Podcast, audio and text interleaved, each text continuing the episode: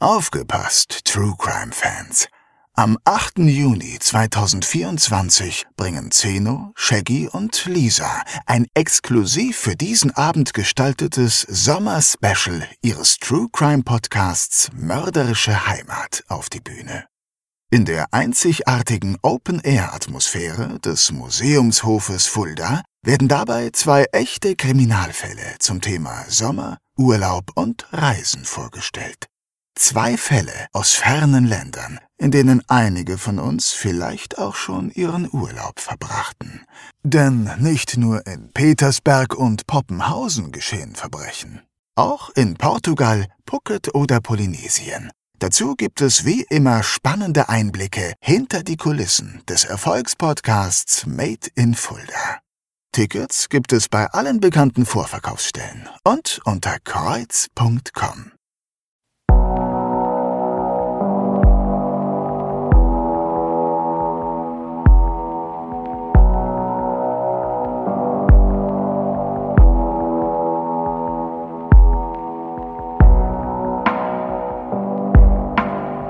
Mörderische Heimat. Der Kriminalpodcast mit echten Fällen aus Fulda, Osthessen und der Rhön wird Ihnen präsentiert von der Stadt Fulda und Rhönsprudel. Der Genuss reiner Natur aus den Tiefen des Biosphärenreservats.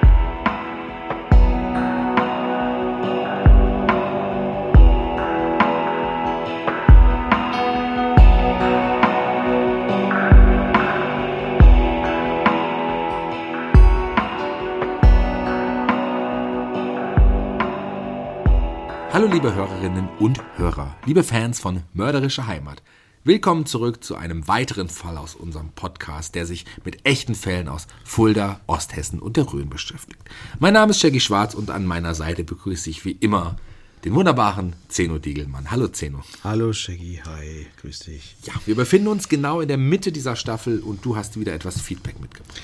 So ist es. Äh, auch diese Staffel bewegt unsere Hörerinnen und Hörer wieder spürbar. Es gibt viel Feedback zu unseren Fällen. Ich habe mal exemplarisch ein Feedback zum Fall Christine O. herausgebracht. Ja. Das war ja auch ein Fall, den wir in unseren letzten Live-Shows besprochen hatten. Und hier gibt es sogar einige Rückmeldungen, die sich noch an den Fall selbst erinnern können. Ja. Wir erinnern uns, das ist der Fall, bei dem eine junge Frau von ihrem Ex-Freund erstochen wurde, als sie ihre Sachen aus der gemeinsamen Wohnung abholen wollte. Richtig, da erinnert sich nämlich Nicole noch sehr gut daran. Sie schreibt uns Hallo Zeno, Hallo Shaggy. An den Fall Christine O. kann ich mich noch sehr gut erinnern, da ich zu dieser Zeit direkt um die Ecke am Peterstor gewohnt habe. Guck, da wo ich auch früher ja. gewohnt habe. Mhm. Damals hatten wir aber nur mitbekommen, dass es einen Beziehungsstreit in der Ohmstraße gab und ein Mann seine Frau erstochen hatte. Damals gab es ja noch kein Internet. Ja. Dass das Ganze damals so eine komplexe Geschichte war, wusste ich bis heute nicht. Vielen Dank, dass ihr diesen Fall ausgesucht habt und so detailliert besprochen habt. Tragisch, dass so ein junges Mädchen so unnötig sterben musste. Absolut, ja. ja. Absolut, ja. Sehr gerne, Nicole. Wir hatten den Fall ja auch bei unserer Live-Show. Mit dem Programm hatten wir ja gerade gesagt. Und wir hatten es da auch schon erwähnt, dass wir das euch zu verdanken haben. Denn dieser Richtig. Fall wurde aus euren Reihen an uns herangetragen wie ich finde, ein wirklich sehr, sehr interessanter Fall. Ja, aus vielerlei Gründen ein sehr interessanter Fall. Ja. Das Opfer hatte ja wirklich einige Schicksalsschläge zu verkraften und dass es dann so ein tragisches Ende nehmen musste, war nicht nur unnötig, wie Nicole schon richtig beschreibt, sondern ja, äh, so schlimm es klingt, irgendwie fast schon in das Leben von Christine O passte. Ja, leider. Hast, ich sehe, du hast noch mehr Feedback. Ja, noch ein kurzes Feedback zum Fall 38. Axtmord auf dem Landeshof. Du erinnerst dich auch ja. ein Fall, der meine Familie so ein bisschen und meine Herkunft so ein bisschen äh, getoucht hat. Hier hat uns Carola geschrieben und sie schreibt: Wow, als Künstlerin fand ich den Fall unfassbar interessant, weil ich noch nie davon gehört hatte. Ich gehe oft mit meinem Hund am Noppen spazieren und wusste nicht, dass hier zwei Menschen von den Nazis gehängt wurden und sich auf dem Bauernhof so ein trauriges Schicksal ereignet hat. Toll, dass sich wenigstens noch zwei Zeitzeugen zu den Vorfällen geäußert haben. Das macht das Ganze noch viel hm. echter und intensiver. Danke für diesen Fall. Ja, auch hier sehr gerne, liebe Carola. Mit Zeitzeugen oder Augenzeugen zu sprechen, macht natürlich immer viel mehr Sinn. Ja. Wir waren froh, dass wir nicht nur noch zwei gefunden haben, sondern dass sie auch bereit waren, darüber zu reden. Denn Richtig. Äh, das waren nicht immer alle. Richtig, Zimmer. Ja, so ist es, genau. Ja.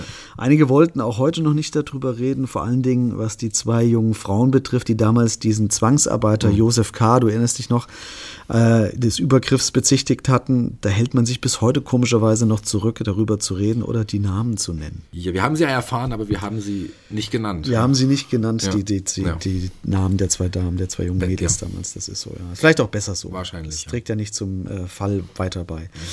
Soweit erstmal zu euren Feedbacks. Schreibt uns gerne weiter. Ihr erreicht uns am besten über Instagram und Facebook über Mörderische Heimat. Und dort wäre es auch schön, wenn ihr uns folgen würdet. Genau, und bewertet natürlich auch gerne unseren Podcast auf den Podcast-Portalen, wo das möglich ist. Und abonniert ihn, wenn es noch nicht geschehen ist. Finde ich, das gehört sich so, oder? Ja, das gehört sich so. Und damit kommen wir auch schon zu unserem heutigen Fall.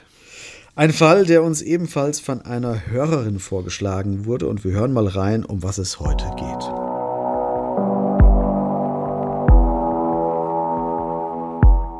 Am 25. Juni 2011 entdecken Wanderer in einem Bach in Thüringen die Leiche eines Mädchens. Schnell ist klar, dass es sich um die siebenjährige Mary Jane handelt, die am Vortag als vermisst gemeldet wurde. Was ist in den letzten 24 Stunden passiert? Und wer ist der Mörder des kleinen Mädchens? Buh, okay.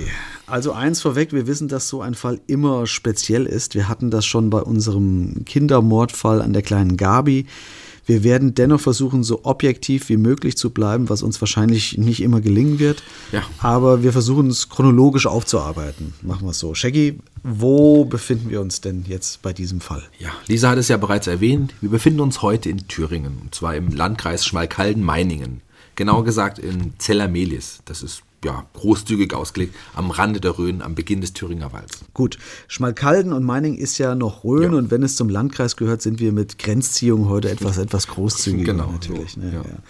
Vielleicht ein kurzer Abriss zu Zellermelis, damit wir uns das vorstellen können. Wie groß ist die Stadt und so weiter? Was? Zellermelis ist eine Kleinstadt mit ungefähr 12.500 Einwohnern, liegt am äußersten östlichen Zipfel des Landkreises Schmalkalden-Meiningen. Warst du schon mal da? In Zellermelis?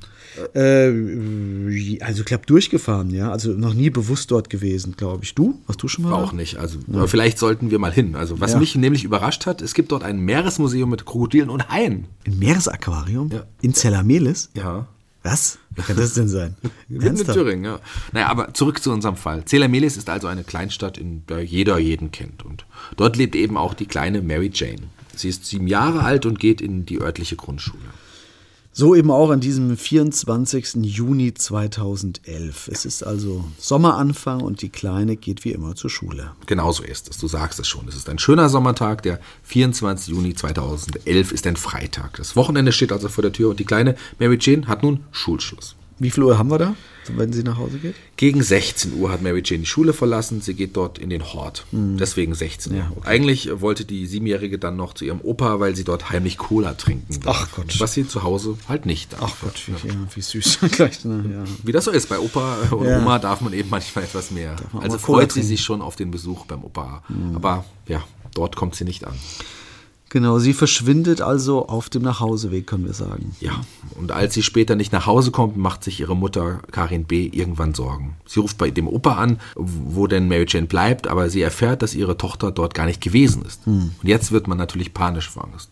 Man ruft überall an, aber die Kleine ist verschwunden. Und dann wird auch direkt die Polizei benachrichtigt? Ja, eine Freundin von Karin B. ruft bei der Polizei an und sagt, dass das Kind ihrer Freundin vermisst wird. Es sollte eigentlich bei den Großeltern sein, aber wie gesagt, dort ist es nie angekommen. Äh, wohnen die denn weit auseinander? Also diese Großeltern zu der, zu der Mutter, Karin? Überhaupt nicht, nein, nein. Also das Haus der Großeltern und das Zuhause von Mary Jane sind nur wenige hundert Meter auseinander. Eine Strecke, die das Mädchen ja oft alleine schon gegangen ist. Also scheidet demnach auch aus, dass sie sich verlaufen haben könnte oder so, ne? Ja. wenn du sagst, die kennt diese Strecke auch schon. Genau. Okay, und jetzt beginnt man sofort mit der Suche nach Mary Jane oder lässt man sich da noch Zeit? Nein, nein, man beginnt sofort, sowohl Polizei als auch unzählige Freiwillige durchkämmen den kleinen Ort. Der besucht nun auch in angrenzenden Wald- und Wiesengebieten, aber die Suche läuft ergebnislos. Das Kind bleibt verschwunden. Und genau das bleibt auch den ganzen Abend und die ganze Nacht so. Man kann sich nur im entferntesten ausmalen, was das in dem Kopf der Mutter ausmacht und auslöst. Mittlerweile ist der nächste Tag angebrochen und Mary Jane ist nun mittlerweile schon seit 17 Stunden verschwunden. An diesem Morgen machen sich auch ein paar Wanderer auf den Weg, um die Landschaft zu erkunden. Denn diese Gegend ist dort ein sehr ja, beliebtes Wandergebiet. Und diese Wanderer machen nun eine grausige Entdeckung. Denn in einem kleinen Bachlauf entdecken sie etwas, das wie eine Puppe aussieht. Mhm. Doch als sie näher kommen, erkennen sie, dass es sich um ein kleines Mädchen handelt. Es ist, ja, es ist die Leiche von Mary Jane. Sie liegt mit dem Gesicht nach unten im Wasser des Bachlaufs. Wobei erstmal ja nicht klar ist, was hier jetzt passiert ist. Es könnte ja auch sein, dass das Mädchen beim Spielen im Bach verunglückt und anschließend ertrunken ist. Das stimmt ja. Zunächst muss man auch diese Möglichkeit in Betracht ziehen. Aber schnell merken die Ermittler, dass hier irgendwas nicht stimmen kann. Der rote Schulranzen von Mary Jane fehlt, der ist verschwunden. Außerdem bemerkt man, als die, man die Leiche aus dem Wasser zieht, dass es wohl Gewalt gegen den Hals des Mädchens gegeben haben muss. Hm.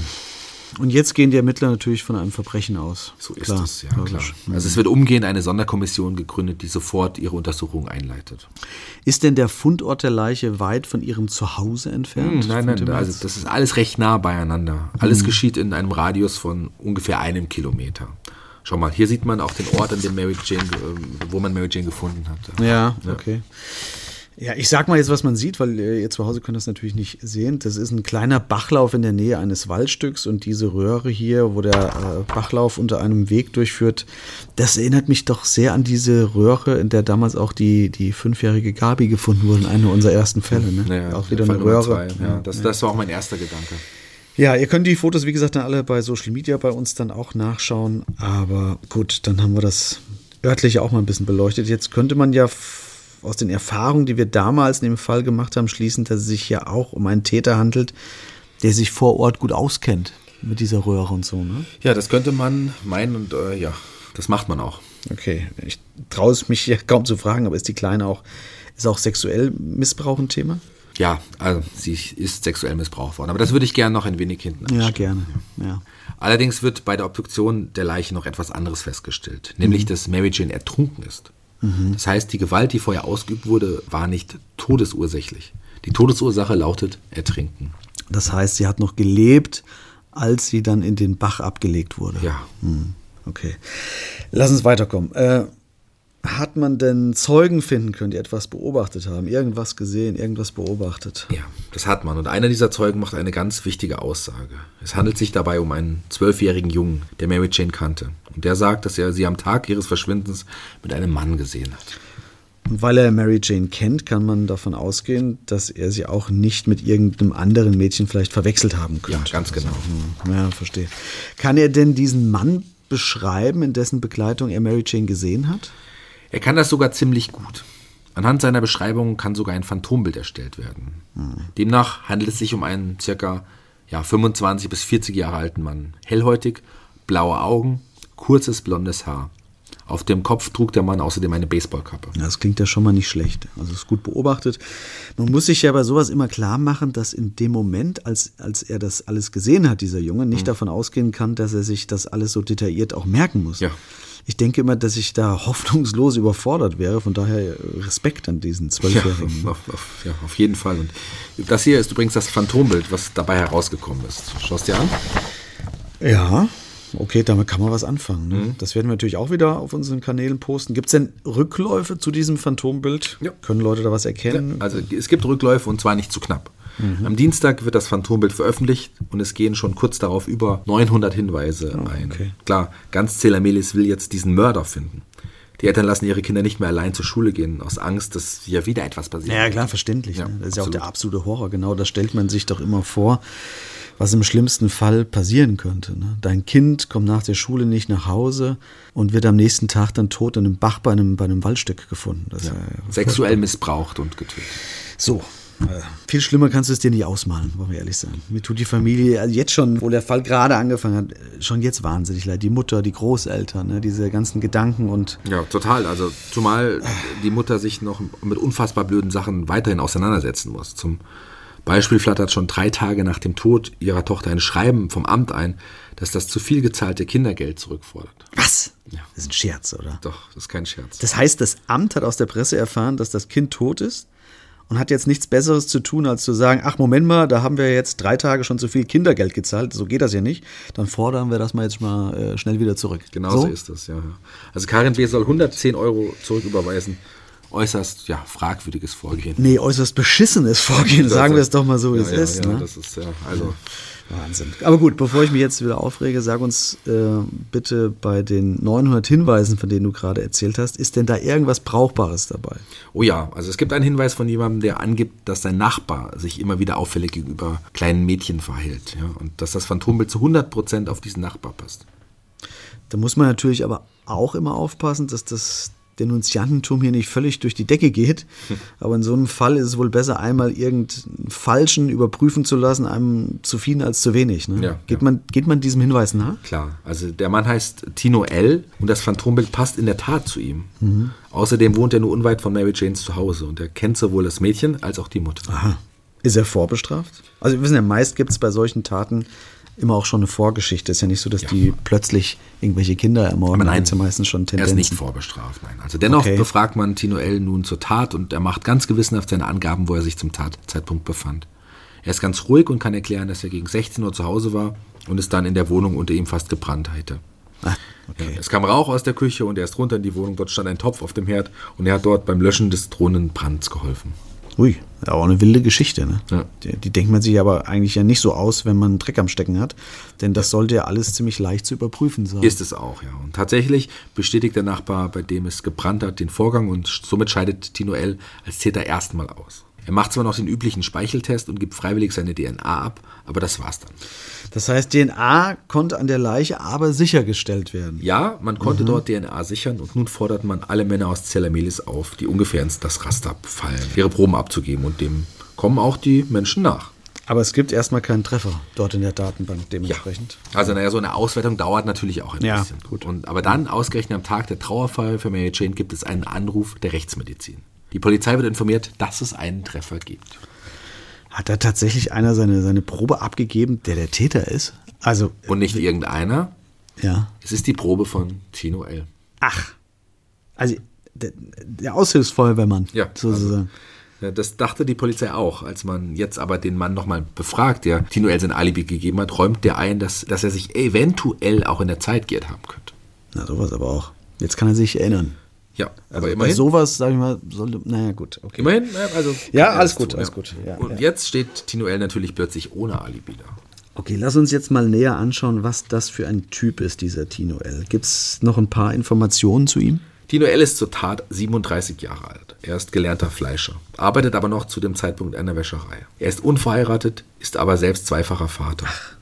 Er hat eine Tochter und einen Sohn. Ja, ja, ja, ja, ja, ja. Da sehe ich schon wieder die nächsten Therapien bei den Kindern äh, vor mir, ne? Ah, stell es mal vor. Mein Gott, selbst Vater von zwei Kindern, da ist aber, da ist aber nichts in der Art bisher vorgefallen oder sowas bei seinem? Anscheinend nicht. Zumindest liegt da nichts vor. Er ist allerdings schon wegen Verkehrsdelikten und Drogen bei der Polizei aufgefallen. Geschenkt ist mir eigentlich relativ wurscht, ne? aber hat er bislang keine Vorbestrafung wegen Übergriffigkeit bei Kindern oder so? Also, denn der Nachbar, der ihn bei der Polizei gemeldet hat, sagte ja, hast du gesagt, dass er sich äh, durchaus auffällig gegenüber kleinen Mädchen verhalten hätte. Erinnerst du dich? Ja, ja, klar, also stimmt. Aber nein, da liegt nichts in der Richtung gegen ihn vor. Hm. Und wie wir es schon erwähnt hatten, er wohnt nur 100 Meter von Mary Jane entfernt und ist sogar ein Bekannter der Familie. Hm. Wobei ich irgendwo gelesen habe, dass Mary Janes Mutter ihn gar nicht leiden konnte. Okay, und was sagt er jetzt aus? Es gibt ja kein Alibi mehr. Dafür jetzt aber den Treffer in der Datenbank. Wie erklärt er das denn? Zunächst bestreitet er die Tat, aber die DNA-Beweise sind zu erdrückend. Er kann das nicht erklären. Und bei einer weiteren Durchsuchung findet man in seinem Keller schließlich auch den verschwundenen Schulranzen von Mary Jane. Und schließlich gibt Tino L. die Tat auch zu. Okay, jetzt atmen wir erst einmal kurz durch. Denn zumindest müssen sich die anderen Eltern jetzt erstmal keine Sorgen mehr machen, dass ihre Kindern etwas Ähnliches passieren könnte. Man hat den Täter geschnappt und das sehr schnell, das muss man erstmal konstatieren. absolut, genau. So. Dann atmen wir nochmal durch, denn jetzt kommen wir zum Tathergang. Wir wissen ja immer noch nicht, was genau passiert ist und wie sich das alles abgespielt haben könnte. Es gibt da verschiedene Lesarten. Einmal sagt Tino L., es sei eine Spontantat gewesen. Dann wiederum sagt er aus, dass alles geplant gewesen sei. Lass mich raten, die These der Spontantat kam aber erst, nachdem er einen Anwalt hatte, oder? Also sorry, ich will ja, ich will ja objektiv bleiben, aber äh, du kennst ja meine Einstellung, das ist immer mit den Anwälten so eine Geschichte. Plötzlich ja. kommen da irgendwelche Thesen hoch. Gut, aber erzähl uns doch mal den Ablauf, wie er wahrscheinlich tatsächlich war. Also wahrscheinlich war es tatsächlich so, dass er die Tat bereits vorher über Wochen geplant hat. Einmal sagt er nämlich aus, dass er bereits 14 Tage vor der Tat sexuelle Fantasien mit Mary Jane hatte. Mit einem siebenjährigen Mädchen sexuelle Fantasien. Ja. Er räumte ein, Mary Jane auf dem Heimweg vom Schulhort unter einem Vorwand in seine Wohnung gelockt zu haben. Er habe sie beim Bäcker getroffen und sie gefragt, ob sie seine Wohnung sehen wolle. Und die Kleine ist mitmarschiert. Ja.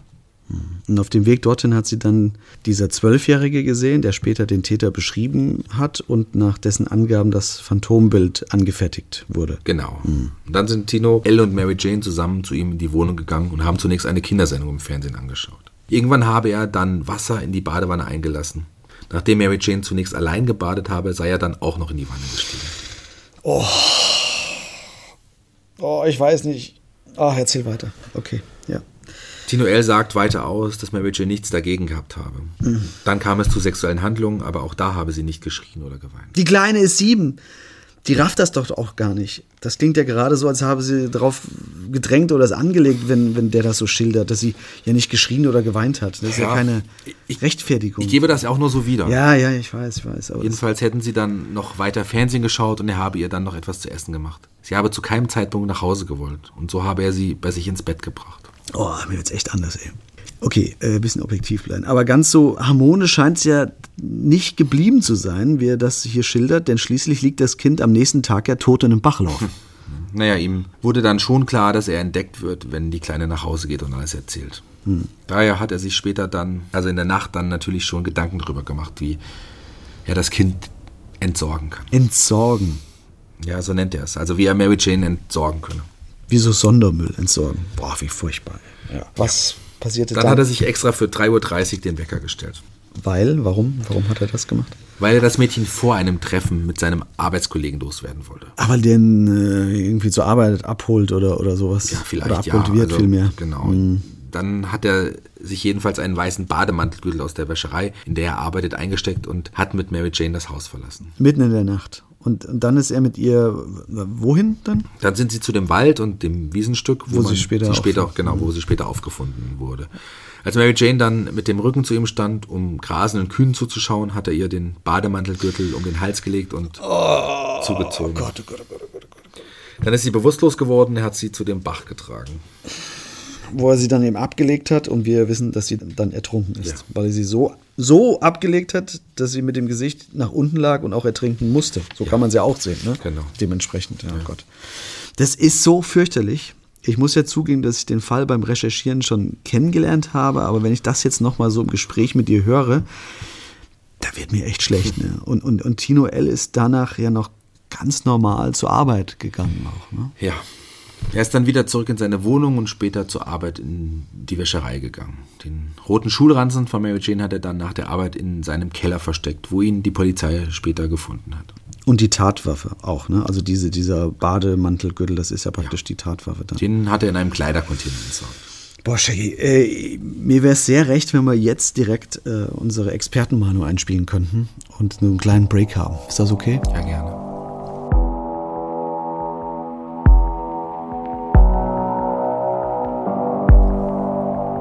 Nachgehakt. Die Expertenmeinung. Mit freundlicher Unterstützung von HWK. Ihr unabhängiger Versicherungsmakler für individuell zugeschnittene Versicherungslösungen. Das gilt für Privatpersonen und Familien ebenso wie für Freiberufler, Selbstständige und Unternehmen. HWK. Ihr Versicherungsmakler in Fulda und Schwalmstadt.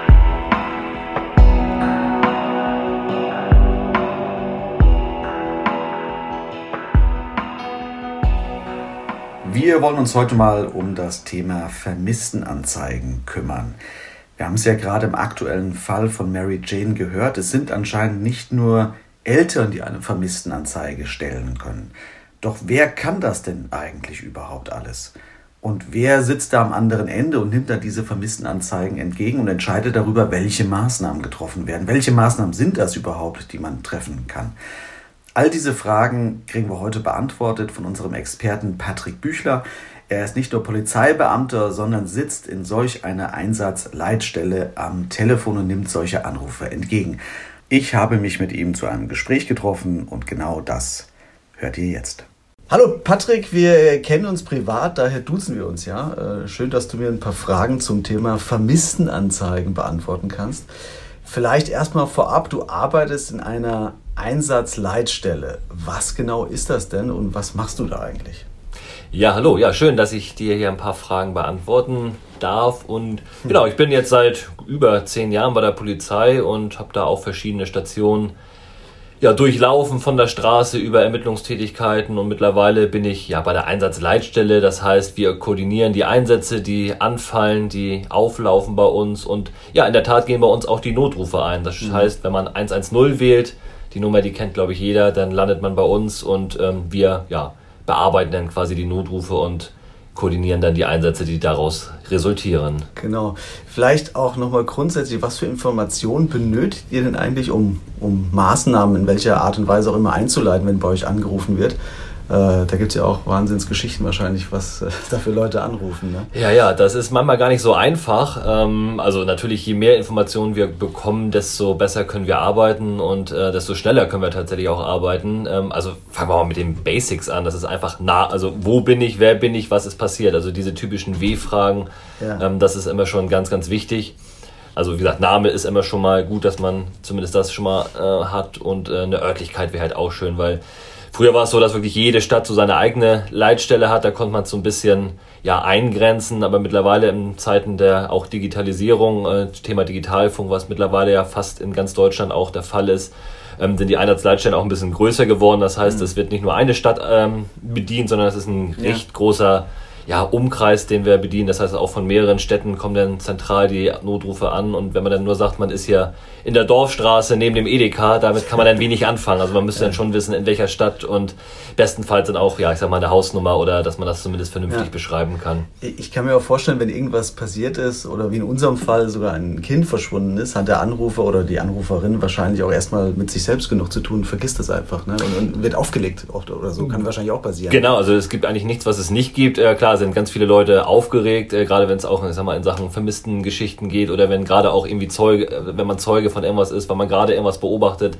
dann sind die Leute schon sehr, sehr aufgeregt und ja, da ist es halt auch unsere Aufgabe, einfach auch ruhig zu bleiben, ne? dass man jetzt nicht auf diesen Zug aufspringt und dann mit hektischen Fragen zurückantwortet, weil das bringt einfach gar nichts sondern da muss man einmal mal durchatmen und versuchen, die irgendwie so gut es geht am Telefon zu beruhigen, dass man da dann auch vernünftige Informationen äh, dann auch erhält. Mhm. Du sagtest, äh, Thema Auflegen ist tatsächlich auch der Fall. Manchmal ist es ja sogar so, dass irgendwie ein Gespräch abreißt, weil die Verbindung schlecht ist oder ja. ne, es ist in Deutschland immer auch ein bisschen schwierig mit so Handynetzen, gerade wenn man irgendwo auch im, auf dem Land unterwegs ist. Ähm, was viele gar nicht wissen, äh, bei uns leuchtet oder, oder taucht die Telefonnummer immer auf. Also auch wenn man mit unterdrückter Nummer den Notruf wählt, ah, okay. kommt ah. aber die Telefonnummer bei uns, wenn man den Notruf 110 wählt, immer an. Also da hat man zumindest so eine Rückrufnummer, die man auf jeden ah, okay. Fall hat und okay. dann ähm, ja, wir rufen nicht mit 110 zurück, das ja. versuchen wir auch mal, das ist jetzt eine andere Geschichte, aber viele Betrüger, um da irgendwie mhm. an Wertgegenstände oder irgendwelche Informationen mhm. gerade von älteren Personen zu bekommen. Also wenn wir zurückrufen, haben wir tatsächlich so eine normale Amtsnummer mit der entsprechenden Vorwahl der jeweiligen Stadt, wo wir dann sitzen, aber Ach, tatsächlich laufen bei uns die Nummern immer auf und wir können jeden Notruf sozusagen zurückverfolgen bzw. anrufen. Stimmt, man kann mittlerweile fast jede Nummer irgendwie faken, ne? eben auch die 110 oder sowas. Ja, das genau. Das ist auch mal eine gute Information, dass man dann, selbst wenn man dann vielleicht irgendwie vermeintlich von der Polizei angerufen wird, auch ja nochmal zurückrufen kann, überprüfen kann, ob das Genau, also die Polizei wird nie mit 110 zurückrufen, ja. das äh, ist ausgeschlossen. Okay. Du hast gerade schon gesagt, ähm, eure Aufgabe ist dann auch ein bisschen so, die Leute zu beruhigen. Habt ihr denn eine spezielle psychologische Ausbildung diesbezüglich oder irgendwas in der Richtung an Kursen oder sowas, wie man sich da verhält, wie man die Leute irgendwie erstmal runterbringt und versucht, Informationen zu bekommen, die man braucht? Grundsätzlich ist es so, dass bei den Einsatzleitstellen eigentlich immer auch Kollegen nur eingesetzt sind, die schon ja, ein bisschen was an Erfahrung gesammelt haben, also frisch aus der Ausbildung oder aus dem Studium raus, äh, kommt man in der Regel nicht auf die Leitstelle. Ausnahmen gibt es natürlich immer, aber ähm, die meisten, die haben, wie gesagt, schon jahrelang irgendwo auf der Straße, irgendwo in irgendwelchen Ermittlungsdienststellen ihren Dienst gemacht, sodass da einfach eine gewisse Routine und eine gewisse Erfahrung vorhanden ist. Mhm. Und natürlich so die, hat man früher in der Ausbildung und im Studium das Thema Psychologie war auch was, was natürlich behandelt wurde, jetzt nicht mhm. so tief greifend, als wenn man es alleine studieren würde, aber natürlich spielt das auch immer noch eine Rolle mit und natürlich gibt es auch jederzeit äh, ein, zwei Mal im Jahr eine entsprechende Fortbildung, dass man einfach auch up to date ist und ja. Ähm, ja, man hat halt ja immer noch Kollegen und irgendwie einen Chef oder eine Chefin im Hintergrund, die dann auch nochmal mit rüberhört und wo man dann auch nochmal im Nachgang, gerade wenn es auch schwierige Notrufe sind, entsprechend mhm. Debriefing machen kann oder einfach mal so eine Nachbereitung, dass man da fürs nächste Mal dann auch gewappnet ist oder sich auf Situationen wieder einstellen kann. Verstehe. Kommen wir vielleicht gleich sowieso nochmal zu. Äh, Thema Vermisstenanzeige ist ja das, was, was gerade so das, das Thema ist, äh, worüber wir uns unterhalten. Und es ist ja so, dass relativ häufig Anrufe eingehen, bei denen gemeldet wird, dass eine Person vermisst wird. Also was auch immer häufig ist, aber es kommt ab und zu vor wohl. Du hast mir im Vorgespräch mal gesagt, dass ein Großteil sich von alleine aber erledigt. Wie, wie groß ist denn dieser Anteil? Der sich dann von allein erledigt. Kann man das sagen? Gibt es irgendwie so eine Formel? Boah, ne, also jetzt eine Formel in dem Sinne nicht, aber es ist in der Tat schon so, also ich würde jetzt mal über den Daumen gepeilt sagen, von zehn in Anführungszeichen vermissten Fällen sind acht, ja acht, vielleicht sogar neun, welche die sich innerhalb von Stunden oder ein, zwei Tagen ja von selbst erledigen, weil die Person an sich gar nicht vermisst ist, weil die mhm. einfach mal eine Auszeit braucht, einfach keine Lust auf die Familie oder auf den Freund oder auf wen auch immer hat und einfach mal untertauchen will, Handy ausschaltet oder was auch immer für Gründe vorliegen. Mhm. Ähm, also da ist schon ein ganz, ganz großer Anteil, der ja, sich in Anführungszeichen dann von selber erledigt. Aber kommt es doch häufiger vor, dass so Anrufe eingehen dann bei euch? Also so selten ist es wahrscheinlich gar nicht, dass irgendjemand dann vermisst gemeldet wird. Oder das kommt tatsächlich, äh, ich würde jetzt fast sagen, täglich vor. ähm, ähm, da gibt es immer, also es ist ja nicht so, dass nur Partner oder nur Eltern oder wer auch immer ein Kind, mhm. ein Freund oder wen auch immer als vermisst melden kann. Wir haben auch ganz oft irgendwelche Nachbarn, die sich zum Beispiel sorgen, Mensch, hier, ich habe mir meinen Nachbar schon Ewigkeiten nicht mehr gesehen. Oder Arbeitskollegen kommt auch tatsächlich vor oder tatsächlich auch Vorgesetzte, die sagen, Mensch, hier, mein Mitarbeiter ist heute nicht zur Arbeit erschienen, der ist an sich zuverlässig. Ähm, das geht ja quasi erstmal so in die Richtung äh, vermisste Sache und ähm, dann muss man halt schauen, was macht man daraus und äh, wie gesagt, viele Sachen kann man dann mit Ermittlungsarbeit oder einfach dann, dass man mal einen Streifenwagen zur Wohnung vorbeischickt, ähm, ja, mhm. relativ schnell dann auch klären. Das, das wäre nämlich auch noch eine Frage gewesen, wer denn eigentlich eine Vermisstenanzeige stellen darf. Also du hast ja schon beantwortet, das sind jetzt nicht nur die Eltern bei einem vermissten Kind, sondern im Prinzip kann jeder eigentlich eine Vermisstenanzeige stellen, richtig? Genau, also da gibt es keine, vor, keine Vorgaben, die genau, also es äh, das hält sich meiner Erfahrung nach in, ja, gut in der Waage. Also das sind jetzt nicht nur Familienangehörige, sondern ganz viele auch Freunde, Bekannte, manchmal sogar tatsächlich, das ist dann ein bisschen abgehobener, so Leute, die man eigentlich gar nicht kennt, die sich nur durch irgendwelche Facebook-Gruppen, WhatsApp-Gruppen oder durch irgendwelche hm. Chats im Internet kennen und wo dann da vielleicht mal irgendwas angedeutet wird, so von wegen, ach Mensch, ich habe jetzt doch keine Lust mehr auf mein Leben oder so. Das gibt's ja dann okay, auch ab und zu ja, mal, ja, ja, wo sich dann quasi wildfremde Menschen bei uns melden und sagen, hier, ich habe den noch nie gesehen in meinem Leben, ich weiß auch nicht, wie der heißt. Der heißt nur als Profilname, keine Ahnung, XY und da hat jetzt hier sowas komisches geschrieben ich wollte es euch mal mitteilen und mache mir Sorgen. Also sowas kommt dann tatsächlich auch mal vor. Und, und, ist das dann eher, dass das von Polizeiseite aus dann eher weniger gewollt ist? Oder würdest du das sagen, äh, das ist schon richtig, dass man das auch dann meldet und auch weitergibt, auch wenn es vielleicht sich dann als Fehlmeldung herausstellt? Auf jeden Fall. Also klar, immer anrufen oder sich irgendwie bei der Polizei melden. Man kann ja auch zu einer Dienststelle hingehen. Also man ist ja jetzt nicht auf das Telefon angewiesen, sondern man kann ja auch eine Dienststelle aufsuchen. Mhm. Ich sage mir lieber einmal zu viel anrufen als einmal zu wenig, ne? Ja. weil irgendwo ist dann vielleicht doch der eine Fall dabei, wo dann was dran ist und wenn man sich dann ja nicht rechtzeitig vielleicht meldet oder sagt, ach komm, das mhm. wird nicht so sein, dann kann man es im Zweifel nicht mehr rückgängig machen. Das wäre dann doch schon da blöd. Braucht, ja, definitiv. Da braucht auch keine Angst haben, dass dann eine Strafe gibt. Oder Nein, auf gar keinen Fall. Also da werden, es ist tatsächlich eine, eine Sache, die ganz oft gefragt werden, gerade wenn auch ich sag mal, jetzt keine Familie anruft, sondern nur irgendwelche Arbeitskollegen oder Bekannten, ja, was kostet mich denn das, was jetzt, wenn mhm. dieser Einsatz produziert wird oder ich sag mal, eine Maßnahme wäre ja zum Beispiel, dass wir in die Wohnung oder zur Wohnanschrift fahren und wenn dann halt nicht geöffnet wird beim, beim Klingeln, dass man dann sagt, okay, man öffnet die Wohnung einfach mal, um zu schauen, ist die Person in der Wohnung oder nicht. Das sind natürlich Kosten, die anfallen, ne? aber das wird jetzt keinem in Rechnung gestellt, der sowas dann mal okay. äh, meldet. Ne? Das sind dann einfach ja, im Zweifel Kosten, die von der, vom, vom Land getragen werden. Ja.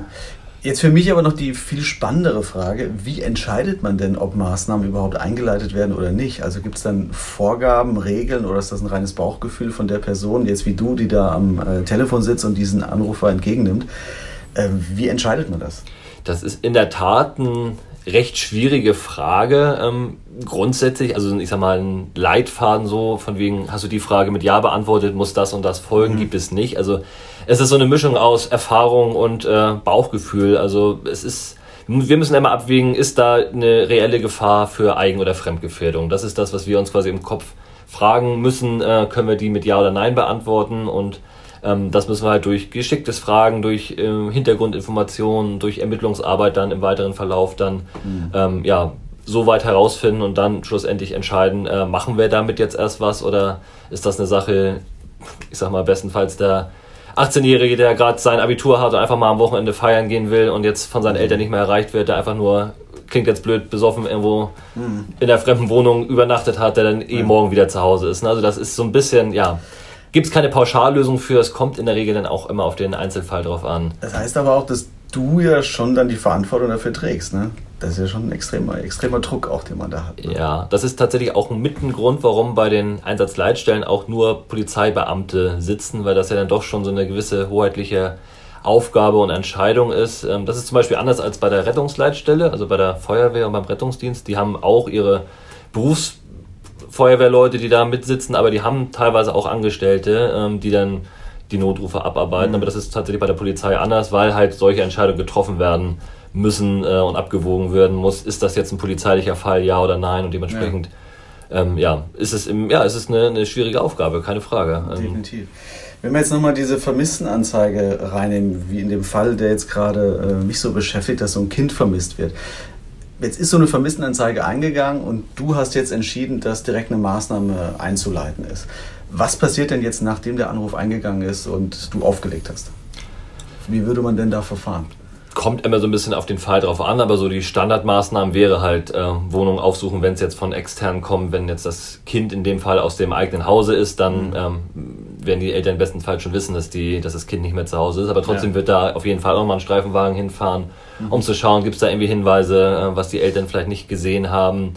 Ähm, dann Krankenhäuser werden immer noch mal mit ähm, kontaktiert, die in der Umgebung ist das äh, auch über die Feuerwehr, dann haben die irgendwie einen Transport gehabt zum Krankenhaus, liegt die Person irgendwo im Krankenhaus und wurde, konnte einfach noch nicht kontaktiert werden, weil keine Hinweise auf Angehörige vorhanden sind. Das sind so die ersten Standardmaßnahmen und ja, dann muss man schauen, haben wir irgendwie Ermittlungsansätze. Ne? Theoretisch ist ja eine Handyortung immer noch mal möglich, ja, wobei das mhm. auch jetzt nicht so einfach geht wie im Fernsehen, dass man einfach das Handy quasi anpinkt und man genau weiß, der ist jetzt am Hauptbahnhof äh, zwischen Gleis 4 und Gleis 5. Also so mhm. detailliert funktioniert es leider nicht. Ähm, das ist ja schon eine relativ hohe Hürde, sowohl rechtlich als auch dann in der Umsetzung.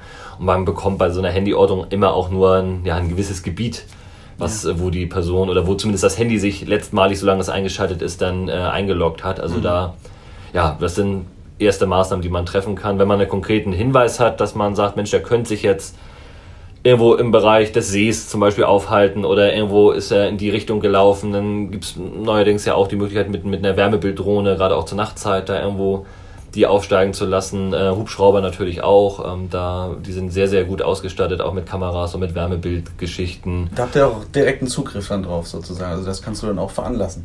Das wird über die Polizei auch mhm. veranlasst, genau. Es gibt äh, Bundesländer, die haben eigene Hubschrauber, äh, eine eigene Hubschrauberstaffel. Es gibt welche, die haben keine, aber da hilft man sich dann auch aus. Wenn man ihn anfordert, innerhalb von einer halben Stunde dann auch da. Was noch neuerdings immer wieder äh, auch äh, als Maßnahme sehr erfolgreich angewandt wird, sind zum Beispiel Hunde. Es gibt ja auch diese mhm. Personensuchhunde, diese mhm. Man-Trailer-Hunde.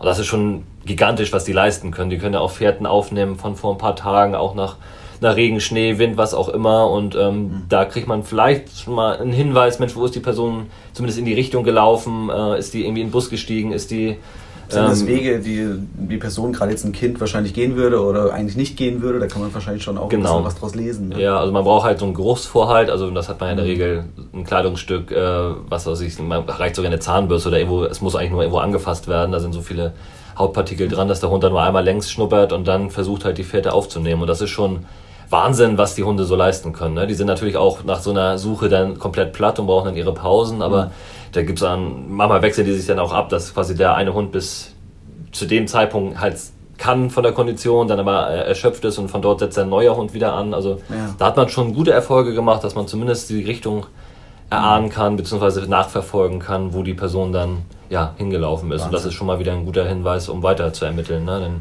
gibt es dann auch, dass man schaut, okay, ist sie irgendwo am öffentlichen Platz vorbeigelaufen? Gibt es da vielleicht Videokameras, die das aufzeichnen? Klar, ja. Gerade auch irgendwie in Innenstädten, wenn die irgendwie an den Geschäften vorbeigelaufen ist, äh, Banken und so weiter, die sind alle mit Videokameras ausgestattet. Das daraus ergeben sich dann wieder es andere ergibt sich dann immer viele, viele Möglichkeiten. Ne? Mhm. Ne? Aber wobei gerade Videoaufzeichnung immer so ein Thema ist, ähm, die sind in der Regel maximal drei, fünf Tage gespeichert, dann wird es wieder überschrieben. Also da mhm. muss man dann auch relativ ja, zügig dann ähm, entsprechend auch die Maßnahmen dann machen. Faktor Glück mit einrechnen. Ja.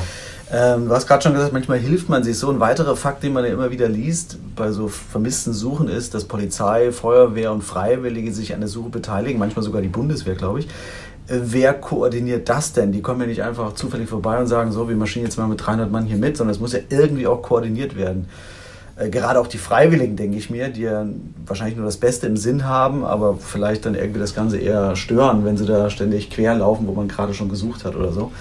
Wer behält das denn Überblick? Macht das auch dann die Polizei und, und fragt dann an, ob die helfen können oder wie läuft sowas? Genau, also das, wenn das so weit schon gekommen ist, dass da die, so eine große Suchaktion stattfindet, äh, das, was man auch manchmal so aus dem Fernsehen kennt, wo man dann durch den. Wald in der großen Polizeikette oder wie du schon genau. sagst, mit dem THW oder Bundeswehr oder auch Freiwillige dann läuft, dann ist es ja schon so konkret, dass man wirklich annimmt, dass da eine Gefahr besteht, dass das mhm. Kind oder die Person wirklich ja, vermisst ist, dass da entweder ja, ein Unfall passiert sein könnte oder irgendwie auch tatsächlich ein Verbrechen. Mhm. Und ähm, genau, also das sind Sachen, die dann in, der Regel immer eher ein, zwei Tage später oder so erfolgen. Das ist ähm, schon mit ein bisschen Koordination und Aufwand verbunden. Und dann gibt es natürlich bei uns eine zentrale Stelle, also das ist eine Abteilung der Kriminalpolizei, die sich dann damit beschäftigt und wo dann auch äh, ja, eine, eine Führung sozusagen vorhanden ist, die das Ganze dann auch koordiniert und dann entsprechend in die Wege leitet. Also da gibt es quasi immer eine, die dann auch bei den Einsatzstellen dann oder bei den Örtlichkeiten, die abgesucht werden, vor Ort sind, mhm. die dann natürlich auch die Kräfte anfordert, sei es jetzt Feuerwehr äh, oder irgendwelche freiwilligen Geschichten oder mhm. so weiter. Also das, äh, ja, da gibt es einen, der sozusagen den Hut auf hat. Da gibt es wahrscheinlich auch schon vorher Absprachen, wenn sowas mal eintritt, dass man dann genau diese Muster abruft. Genau, da wird es dann entsprechend. Nicht, dass das spontan passiert. Nee, so. kommt ja leider immer mal wieder vor und da mhm. ist man dann schon, ich sag mal, routiniert, dass man dann entsprechend die Maßnahmen dann in die Wege leiten kann. Du hast vorhin gesagt, es gibt ja noch andere Möglichkeiten, zum Beispiel auch mit den Handydaten zu arbeiten. Was für rechtliche Vorgaben gibt es da? Ja, das ist in der Tat ein schwieriges Feld. Also, wie gesagt, man kann eine Handyortung starten, wenn man den konkreten Hinweis hat, dass da eine Gefahr für Leib oder Leben besteht. Das ist dann quasi im Rahmen der Gefahrenabwehr, ist es der Polizei dann möglich, eine Handyortung in Auftrag zu geben. Stellvertretend, normalerweise äh, hat man ja auch bei solchen Geschichten immer noch so einen Richtervorbehalt mit drin, weil es halt ein ja, relativ hoher Eingriff in die Grundrechte ist. Aber wenn mhm. wirklich ja, eine Gefahrensituation besteht, dann kann das auch die Polizei sozusagen stellvertretend entscheiden, so im Gefahrenverzuge das Wort, was man vielleicht mal äh, ja. schon mal gehört hat. Aber wie gesagt, es ist relativ umständlich. Man braucht zumindest auch schon mal die Handynummer. Das ist äh, schon mal Voraussetzung. Oder eben, man müsste den Umweg gehen, eine weitere Schleife, dass man über den Namen, über die Adresse, über das Geburtsdatum erst beim Anbieter nach oder generell in einem System, was wir haben, nachschaut, hat die Person überhaupt ein Handy. Aber in der Regel kriegt man die Nummer ja durch Freunde, durch Bekannte oder wie auch immer raus. Und dann muss man beim Anbieter tatsächlich diese Anfrage stellen. Und ähm, ja, kannst du dir ja vorstellen, wenn du jetzt bei den großen Anbietern äh, da so eine Anfrage stellst, dass es jetzt nicht von, äh, von der einen auf die nächste Sekunde stattfindet, ja, sondern ja. es ist, das Feld ist schon relativ ja, umfangreich, was man ausfüllen muss und begründen muss, warum jetzt äh, diese Ortung stattfinden muss. Und dann wird es zum Anbieter geschickt. Die bearbeiten das schnellstmöglich. Aber da die gehen, sind schon prinzipiell offen dafür. Die haben jetzt nicht so ein Die sind sogar auch gesetzlich verpflichtet, das dann ja. äh, zu machen. Aber wie gesagt, das ist eine Sache, da gehen mal locker, wenn es schnell geht, ja, ein paar Stunden ins Land. Also da mhm. ist schon eine Menge äh, Zeitverzug dann drin. Mhm. Und äh, wie gesagt, man bekommt halt immer nur ja, den letzten Standort. Also wenn das Handy noch angeschaltet ist, dann halt den aktuellen Standort, der zum Zeitpunkt der Abfrage dann äh, aktiv ist. Oder wenn das Handy halt ausgeschaltet ist, den letzten Sendemast.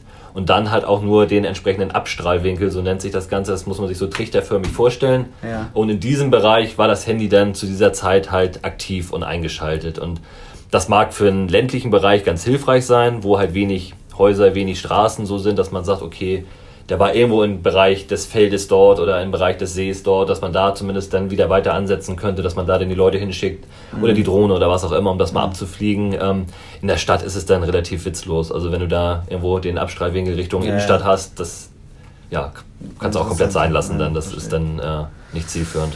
Interessant. Ja, erstmal vielen Dank für die Beantwortung der Fragen und, und auch deine Arbeit, äh, Patrick. Äh, ich hoffe, dass wir uns nur über private Telefonleitungen hören müssen in Zukunft. Vielleicht noch eine Frage zum Schluss. Äh, Gibt es denn auch mal irgendwelche unterhaltsamen Anrufe? Also äh, auch was, wo man sagt, es ist nicht immer nur so düster und, und, und äh, erschreckend, sondern gibt es auch Momente, wo man sagt, ach guck mal. Ja, das haben wir natürlich auch. Hast natürlich. du noch eine Ach, ja, es gibt also ich, äh, so die Klassiker-Anekdote, die haben wir natürlich nicht. Es ist irgendwie jeder Notruf anders, aber gerade auch wenn die Leute irgendwie beim Feiern sind und und dann mal ja auch besoffen mal anrufen, das ist, äh, macht, ist auch schon mal witzig, wenn man da mit irgendwelchen ja, betrunkenen Partyleuten da irgendwie was äh, am, am Telefon äh, besprechen möchte, weil die nicht wissen, wie sie nach Hause kommen oder so. Also das ist ja, ja. kommt ja immer mal wieder vor. Ne? Oder wie gesagt, so diese Klassiker, äh, wenn sie da anrufen und äh, man sich mit Polizei meldet und dann gefragt wird, auch ist da wirklich die Polizei? Ne? Nee, es ist eigentlich nur die Feuerwehr, wir haben die Nummern getauscht ne? oder was auch immer. Also, ähm, also man erlebt da schon sehr, sehr skurrile Situationen. Ab und zu ruft auch tatsächlich mal ein Prominenter an, das hatte ich jetzt auch schon ein paar Mal Ach. gehabt, die man so aus Film und Fernsehen kennt, wo man dann sagt, Mensch, die Stimme kommt dann doch bekannt vor und dann, okay. dann nochmal nachgefragt, wie ist denn so der Name und das waren dann auch ganz witzige Geschichten. Also äh, ja, also es sind nicht nur düstere und nur okay. äh, schlimme Anrufe, sondern äh, ja, viele haben auch einfach nur mal Fragen, das gibt es tatsächlich auch, also die das dann auch so als, mhm. ich nenne es jetzt mal Service-Hotline verstehen, wo man auch mal sagen muss, okay, wenn Kapazitäten da sind, beantworten wir das auch gerne. Aber wenn wir jetzt, ich sag mal, einen Silvester-Nachtdienst haben äh, und irgendwie das kurz vor Mitternacht ist und unsere Leitung äh, schon in die Warteschleife gehen müssen äh, und dann jemand fragt, äh, wie er am kommenden Tag die und die Dienststelle erreichen kann, da muss man schon mal sagen, jetzt gerade nicht, äh, wir haben hier wichtigere Sachen zu tun. Ne? Aber in der Regel, wenn Zeit da ist, sind die Kollegen ja. auch immer offen und beantworten auch gerne viele Sachen, wenn die äh, Leute irgendwas wissen möchten. Manchmal sind sie ja doch recht hilflos und wir versuchen dann ein bisschen Abhilfe zu schaffen. Super. Großartig, Patrick. Vielen, vielen Dank äh, für die Beantwortung. Das war Patrick Büchler, Polizeibeamter von der Einsatzleitstelle. Vielen Dank. Ja, ich bedanke mich, dass ich hier sein durfte. Dir alles Gute und dann danke. bis demnächst. Bis dann. Danke dir. Ciao. Ciao. Dann lass uns mal in unserem Fall weiterkommen, denn wir haben ja noch einen Prozess, über den wir was erzählen wollen. Ja, und der findet vor dem Landgericht Meiningen statt. Es werden natürlich auch Gutachten erstellt. Eines davon bescheinigt Tino L zwar sowohl eine eher niedrige Intelligenz und eine sekundäre pädophile Neigung, was aber beides keinen Einfluss auf seine Schuldfähigkeit hat. Das heißt, Tino L. ist voll schuldfähig. Ja, genau. Um so auszudrücken. Ja, ja. Vor der Urteilsverkündung hat das Gericht übrigens noch einen Brief von Tino L. verlesen lassen, der an die Eltern von Mary Jane adressiert ist. Er verstehe selbst nicht, was für ein furchtbarer Mensch er sei. Wenn er könnte, würde er die Tat ungeschehen machen. Er zeigt also zumindest Reue. Ja, ich würde jetzt gerne sagen, das ist jetzt auch egal, aber das ist es nicht. Klar, für die Eltern bringt das auch nicht ihr Kind zurück, aber wir beschweren uns ja immer, wenn Täter überhaupt keine Reue zeigen. Und hier macht er es, äh, muss man zugestehen, Applaus bekommt er dafür von mir aber trotzdem nicht. Also das Gericht folgt den Forderungen der Staatsanwaltschaft und der Nebenklage und entscheidet auf lebenslänglich. Nebenklage sind dann die Eltern wahrscheinlich, ne? Ja, genau, genau. Übrigens hatte auch die Verteidigung von Tino L. auf lebenslängliche Haft plädiert. Die Verteidigung hatte lediglich gefordert, dass man auf die Feststellung der besonderen Schwere der Tat verzichten soll. Das macht nämlich beim Urteil einen entscheidenden Unterschied, denn wenn die besondere Schwere der Tat festgestellt wird, ist eine vorzeitige Entlassung meistens damit ausgeschlossen. Und es verlängert die eigentliche Haft meistens auch gleich um mehrere Jahre. Ne? Ja, genau, das richtig. Hat schon extreme Auswirkungen. Die Anklage erklärt aber explizit, dass Tino L. die Tat und insbesondere die Misshandlung der Siebenjährigen wochenlang geplant habe. Und dem Ganzen schließt sich das Gericht an. Der Vorsitzende Richter Wolfgang Feld-Gerdes sagt beim Urteil, der Angeklagte hat eine ganz verabscheuungswürdige Tat begangen. Lediglich seine dargestellte Reue spreche für ihn. Ja, würde ich so, würde ich so auch unterschreiben. Ja. Äh, wir halten also fest, das Urteil lautet lebenslänglich, ne? Hast du gesagt? Das Landgericht Meiningen ja. verurteilt Tino L. wegen Mordes und schweren sexuellen Missbrauchs zu lebenslänglich. Und dazu stellt das Gericht eben auch die besondere Schwere der Schuld fest. Mhm. Er wird also nicht vorzeitig entlassen werden. Tino L. nimmt das Urteil übrigens relativ regungslos entgegen. Weißt du, ich habe es ja neulich schon mal gesagt in einer Folge, aber ich wiederhole das gerne wieder, weil es bei der Folge jetzt noch besser passt vielleicht ja. sogar, nämlich dass ein Gericht in solchen Fällen ja gar keine Gerechtigkeit schaffen kann, sondern ein Gericht lediglich für die Rechtssicherheit und Ordnung sorgt. Und ich glaube, dass das den Sachverhalt ganz gut erklärt. Ne? Mhm. Denn für die Eltern gibt es da doch gar keine Gerechtigkeit, nur weil der Mörder ihre Tochter 10 Jahre oder 15 Jahre oder wie lange auch immer bekommt. Selbst eine Todesstrafe ist ja keine Gerechtigkeit. Ne? Also mhm. Aber eine Verurteilung schafft eine gewisse Ordnung und einen, einen Anschluss und man kann danach versuchen, äh, sein Leben weiterzuleben. Ne? Ja. Die Mutter, ähm, Karin B., hat vor einiger Zeit nochmal ein Interview gegeben. Sie lebt mittlerweile in der Lausitz bei ihrem Partner und sucht irgendeinen Weg zurück ins Leben. Aber das bekommt sie einfach nicht hin. Ja, kann ich mir vorstellen. Sie berichtet davon, wie sie jeden Tag an Mary Jane denkt und oft im Bett liegen bleibt, weil sie der Verlust immer noch so erdrückt. Oh Mann, weißt du. Bekommt sie denn wenigstens eine passende Therapie? Sie sucht nach einer passenden Therapie, die ihr Leid lindert, irgendwie zumindest. Mhm. Sie musste über ein Jahr warten, bis überhaupt irgendein Therapieplatz frei war. Sie mhm. sagt, dass sie schon für sich vieles ausprobiert hat, aber alles endete irgendwie in, ja, in einer Sackgasse. Mhm. Sie sagt wörtlich, es ist sehr schwer, Hilfe zu finden.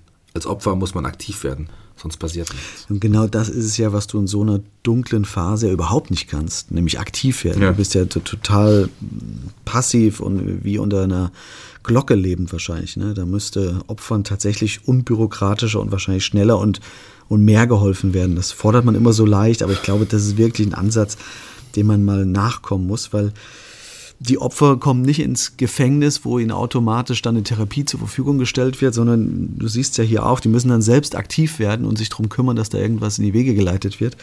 Und das ist definitiv für mich zumindest ein falscher Ansatz. Also sie sagte im Interview noch etwas, was einem echt unter die Haut geht. Sie sagt, ich weiß, dass mein Mädchen tot ist. Das habe ich verstanden. Daran lässt sich nichts mehr ändern. Ich bin mir sicher, wenn es nicht meine Kleine gewesen wäre, hätte ein anderes Kind sterben müssen. Was müssen das für unfassbare Leiden sein? Ne? Das kann man sich nur im entferntesten vorstellen. Total. Dann wird auch noch die, die kleine Gedenkstätte am Fundort von Mary Jane mehrmals zerstört. Was ist, wer macht denn sowas? Leute, das ist doch. Und, dann gibt es da noch diese, diese beschissenen Annäherungsversuche von irgendwelchen Nazis, die das ausnutzen wollen. War das nicht auch noch da bei der ja, Nummer? Die gibt es auch, ja. Die, die versuchen politisch Kapital daraus zu schlagen. Sie versuchen Karin B. mit dem Slogan Todesstrafe für Kinderschänder für ihre Sache zu gewinnen. Doch, doch Karin B. bleibt stark. Das ist genau das Richtige, was du sagst. Das ist nämlich stark. In so einer verzweifelten Lage nicht diesem Impuls nachzugeben, das bedarf äh, Cojones. Das Mhm. ist echt stark, weil natürlich ist es leicht, dann genau äh, sich dafür begeistern zu können oder das zu unterstützen, aber das macht sie nicht und bleibt trotzdem da stabil. Also Respekt. Außerdem dauert es mehr als eineinhalb Jahre, bis man ihren Antrag auf Opferentschädigung stellt. So, siehst du, das ist das, was ich sagte. Und sie ist wirklich darauf angewiesen. Also seit dem Mord an ihrer Tochter ist die gelernte Köchin krankgeschrieben und bezieht nur noch Hartz IV. Siehst du, und genau da liegt auch der Hase im Pfeffer, dass, dass die Gerichte nicht für eine echte Gerechtigkeit sorgen können. Verstehe ich komplett, aber bei sowas muss der Staat doch in der Lage sein, den überlebenden Opfern adäquate Hilfe zu geben. Und zwar sofort.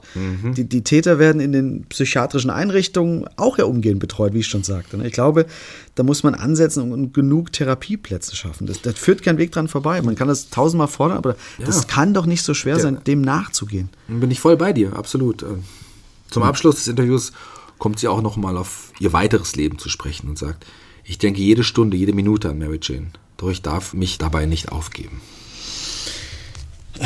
Das nehmen wir jetzt mal als Schlusswort, Jackie. Ich finde ein ganz besonderer Fall, der die Stärken der Justiz zeigt und wie schnell durch die DNA der Täter gefunden werden konnte und andere Opfer damit äh, verschont werden konnte. Aber es zeigt eben auch die Schwächen des Systems, wenn es um Opferhilfe geht. Ein Fall, den ihr uns näher gebracht habt und den wir euch gerne vorgestellt haben. Ja, denn dieser Fall ist es, wie jeder andere, natürlich auch wert, erzählt zu werden. Ja. So nicht in Vergessenheit zu geraten. So ist es.